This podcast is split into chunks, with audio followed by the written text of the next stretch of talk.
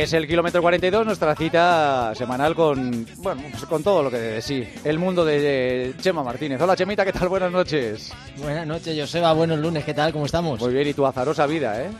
Sí, fíjate, he estado preparando este fin de semana de concentración, preparando el campeonato del mundo de raquetas de nieve, ya sabes, y, por, con el rabillo el ojo intentando ver si caen esos copitos de nieve necesarios. Os habéis ido, de momento... Os habéis ido, por supuesto, a, me imagino que a Chamonix o cerca del Mont Blanc, ¿no? A, hacer esto. Pues, pues hemos estado en la Sierra de Grazalema, fíjate, entre, Cádiz y Málaga, eh, un lugar espectacular, pero de nieve te puedo asegurar que era una concentración de, pues de de moteros. No, de la Federación de Montaña, de carreras de montaña. Entonces, no solo estábamos los corredores de raquetas de nieve, sino que había corredores de trail, de ultra. Por eso han encontrado un lugar donde todo el mundo pudiera entrenar. Menos vosotros. 20 grados de temperatura media, o sea que estupendo. sí, sí, ha sido maravilloso. Nos han hecho test de lactato, hemos estado corriendo, haciendo desnivel, todo menos nieve. Eso sí, eso sí. Nos vamos a llevar luego las manos a la cabeza, ¿eh? En, los primeros días de marzo, cuando lleguemos y luego, eso sí, mundial. Hemos llevado raquetas también, Joseba, pero solo para hacernos fotos. La verdad que solo nos hemos hecho foto con, con, las raquetas. Raquetas y traje de baño, ¿no? Sí, casi. está, que, está, haciendo un tiempo espectacular. Una, ¿eh? cosa de locos. A ver si eh, supongo que en algún momento llegará. Bueno, las lluvias llegan a final de, de, esta semana, por lo visto. Sí, y la un poquito bajar las temperaturas y esperemos que por lo menos que caiga un poquito porque está ahora mismo los picos de Europa que es donde se va, a hacer el campeonato un poquito desolador porque hay, sol. Lo único que hay es sol y, de nieve cero cero. Pues sí. Hoy vamos a hablar de un tema muy muy interesante eh, luego repasaremos las noticias que otra semana más eh, nos han dejado el fallecimiento de, un atleta, en este caso de un chaval de 18 años, eh, David Pérez Bruque, que fue un niño, un niño, Joseba. campeón de España sub-18 de 400, que es que competía con, con Nico, con, con tu hijo, ¿no? Sí, es un año mayor y, lo cierto es que, bueno, yo esta mañana cuando he visto la noticia mm, eh, casi he quedado en estado de shock porque la misma edad, 18 años apenas, corredor de 400 vallas, un futuro prometedor por delante. El año pasado iba a ir a, estudiar también a Estados Unidos y, desgraciadamente al principio no sabía por qué, no sabíamos qué había sido y parece ser que ha sido una, leucemia de la que no se ha podido curar desgraciadamente y ha sido un palo porque... Eh, viendo a bueno a gente joven no que todavía tienen todavía por delante pues se te queda ahí el el, el, estómago hecho polvo, todo. Ha sido un día duro, un día duro y, fíjate que estamos teniendo estas últimas semanas también malas noticias, como muertes así de, deportistas jóvenes y, bueno, es un, trago duro. Pues sí. Bueno, pues eh, el tema que les queremos eh, ofrecer hoy es el, teniendo en cuenta que ayer se celebró el Día Mundial contra el Cáncer, He estado leyendo cosas y cada vez son más eh, los, estudios que aconsejan la práctica del deporte a la gente que lo sufre y a la gente que está con los tratamientos de quimioterapia y de, radioterapia.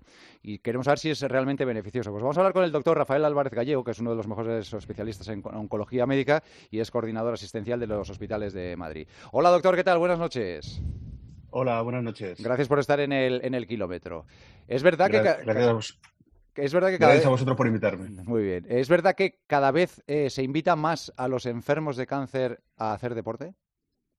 Sí, claramente, claramente sí. Es decir, cada vez hay más evidencia que el deporte en paciente oncológico es beneficioso le ayuda a múltiples niveles, desde disminuir ansiedad, a encontrarse mejor a nivel cardiovascular, incluso hay datos de que parece que los pacientes incluso pueden ir mejor con, con, los tratamientos si hacen deporte, ¿de acuerdo? Mm. cada vez sí, claro. Sí. Pero me imagino que para un enfermo o una enferma de cáncer tiene que ser tremendo el haber recibido la noticia, el que diga, bueno, pues ahora te vamos a meter cinco sesiones de quimioterapia y tal, y encima tienes que hacer deporte. Y dirá, sí, ya, claro, ¿y ahora hago? Me pongo las zapatillas y la licra y me voy a correr a, a Madrid Río.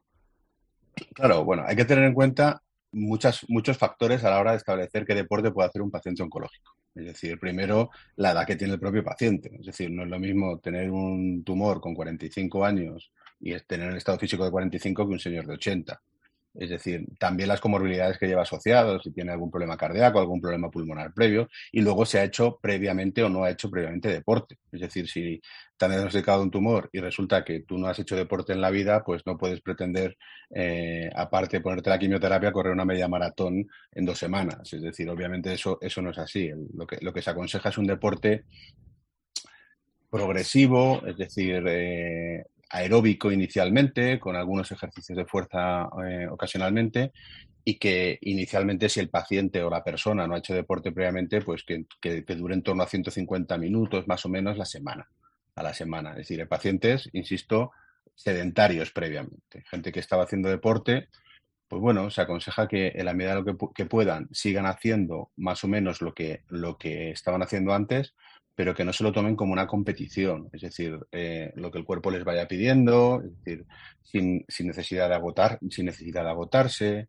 si es, si es, y con sentido común, es decir, que si están un día mucho más cansados, pues que, pues que no hagan o hagan eh, o, que limiten, ¿de acuerdo? Doctor. Es un poco, eh, sí. No, que, nosotros eh, aquí lo que hacemos es prescribir salud, o sea que también un poco enfocamos o tratamos de, de, animar a la gente a hacer ejercicio físico en función de su estado y de su condición física.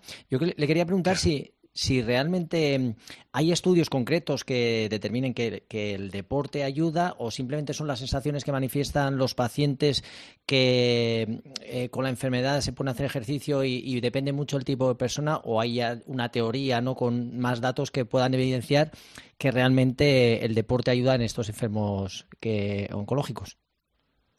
Hay datos, hay datos, hay estudios. Donde más estudios hay es en cáncer de mama, pero no solo en cáncer de mama, también en cáncer colorectal y en cáncer de próstata, que es eh, donde recomiendan eh, la actividad física como, algo complementario al tratamiento siempre es algo complementario. Es decir, obviamente no es la, forma principal de tratamiento, pero, pero sí que ayuda. Es decir, sí que ayuda a la hora de recuperarte antes, de tolerar mejor la quimioterapia. Incluso en algunos casos hablan de que disminuye el riesgo de recaída después de, después de los tratamientos, ¿de acuerdo? Pero sin obsesionarse, no sé, no, sé si me estoy explicando. Es decir, el deporte es importante, pero ni mucho menos es lo único. Claro. Eh, me imagino que en, los tratamientos de cáncer, para los enfermos de, cáncer, siempre se ha dicho que la, actitud es, muy importante. La actitud a la hora de afrontar la, enfermedad. Y me imagino que desde ese punto de vista, el poder hacer deporte, cada uno evidentemente en su circunstancia, también supondrá anímicamente un, impulso importante ¿no? para la gente que lo sufre. Muy importante, es decir, porque al final el paciente lo que se nota es que sigue estando activo, es decir, que puede seguir haciendo cosas, que es capaz de recuperarse antes. Es decir, que, no le limita tanto la enfermedad o el tratamiento de la enfermedad como inicialmente podría suponer. Por eso es importante también. A nivel cardiovascular, pues también les ayuda, es decir, se cansan menos, son capaces de, aguantar esfuerzos un poquito, un poquito mayores. Es decir, todo eso, al final, psicológicamente al paciente le ayuda muchísimo, porque lo que, lo que, lo que nota es que la enfermedad o el tratamiento de la enfermedad no puede con él. Es decir, que puede seguir, puede seguir enfrentándose contra, contra la enfermedad y contra el tratamiento y, y, puede ayudar y se encuentra activamente ayudando contra disminuir los efectos secundarios de los tratamientos de la propia enfermedad. No, además yo creo que, hoy en día, que antiguamente cuando escuchabas la palabra cáncer, pues yo creo que todo era mucho más negativo, eh, había mucho más pesimismo, pero yo creo que hoy en día eh, con la práctica deportiva, con todos los avances que hay, yo creo que hoy en día sí se pilla con eh, a tiempo, con la antelación suficiente. O sea que yo creo que eh, ha cambiado bastante los últimos años. Yo creo que, que esa incorporación de deporte, a mí me consta que tengo amigos que incluso con la quimio han, estado practicando deporte, ¿no? O sea, ya llevado un poco al extremo, ¿no? Pero yo creo que en cualquier caso el deporte, pues esa sensación de esfuerzo, de poder volver a hacer algo que te haga sentir bien, yo creo que ayuda, sobre todo también es lo que decía Joseba en esa parte mental, ¿no? Pero bueno, cada uno el deporte lo aplica a, su estado físico, pero en cualquier caso ha evolucionado mucho y yo creo que, al final es, una vía más, no un, por donde un camino más el que seguir a nivel mental yo creo que, te, que ayuda, ¿no? Esa liberación de endorfinas, de esfuerzo, de compartir a nivel social con gente, ¿no? Y esa parte que es la que también ayuda. Claro.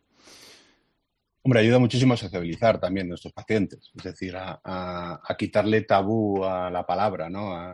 la, palabra cáncer durante muchos años ha sido una palabra que, bueno, sigue dando miedo, o sea, no es, eh, es un diagnóstico que sigue dando miedo, pero ya no tiene, ya no es ese miedo eh, que daba miedo hasta pronunciar la palabra, es decir, era una palabra que no se podía pronunciar. Es decir, incluso a nivel periodístico la gente no se moría de cáncer, era después de una enfermedad larga. Era una larga enfermedad, efectivamente. Eh, afortunadamente eso está cambiando, es decir, hay muchísimos pacientes que sobreviven al cáncer, lamentablemente no todos, es decir, y cada vez también nos estamos encontrando con pacientes que sobreviven al cáncer y que el deporte también les ayuda. Es decir, el, que, son capaces de reincorporarse antes al trabajo, de, reincorporar su actividad previa, es decir, y, poder eh, reincorporarse a su vida previa y hacer un seguimiento eh, de la enfermedad, incluso con, en algunos casos con hasta menos riesgo de, que la enfermedad recaiga. Es decir, es importante, es decir, cada vez tiene más importancia y tengo que decir que, en esto los pacientes han, colaborado muchísimo porque han sido los que, sobre todo los pacientes que previamente estaban haciendo deporte, los que insisten y los que nos han insistido y los que nos han metido la idea también muchas veces a los oncólogos en la cabeza de que el deporte era importante y de que, y de que, y de que les podía ayudar y así es. Eh, doctor, antes de, terminar, yo tengo una, curiosidad. He estado mirando reseñas sobre, sobre su faceta profesional y, la mayoría, la mayoría no, todas las opiniones que he visto dice, hablan de, de un doctor extraordinario, que anima mucho a los eh, pacientes, que te entiende, que te comprende, que está muy encima de ti. Y la, y la pregunta que hago es, ¿y a una persona como usted quién le anima?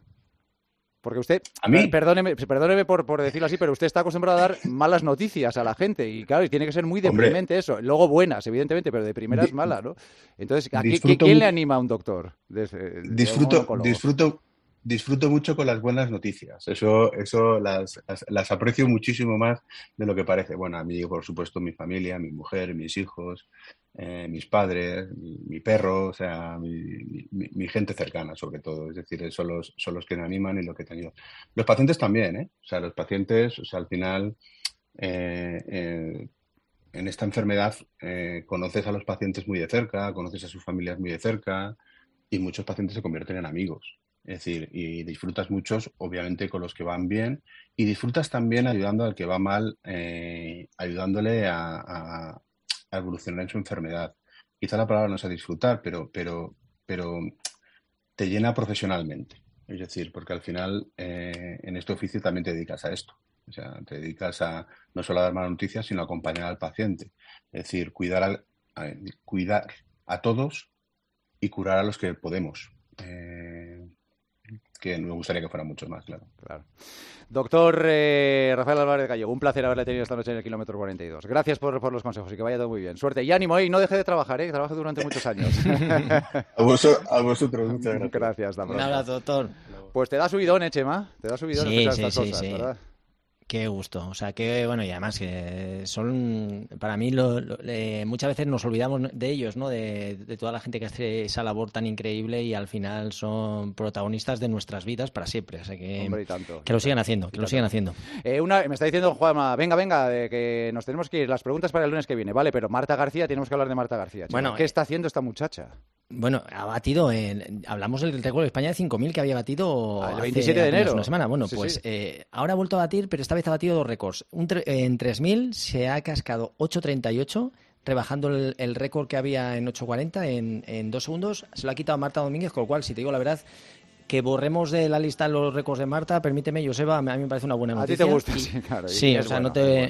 y, me parece que esta Sabia Nueva, una chica que está corriendo, Valentina también, y bueno, y en ese paso el 3000 por el 2000 también ha conseguido batir el récord de España, hizo 5.45, así que eh, 8.38 récord de España de 3000 eh, 5.45 y 14.46 que hizo la, semana, pasada, en Boston también. O sea que tres récords de España. 25 años después ha batido estos dos récords que tenía Marta y una auténtica, vamos, buena noticia para el deporte español porque está llamada a ser bueno, eh, de momento ya sabes que lanzamos las campanas al vuelo y, cualquier cosa, pero las marcas que ha hecho Marta, brutales, ¿eh? brutales, Joseba.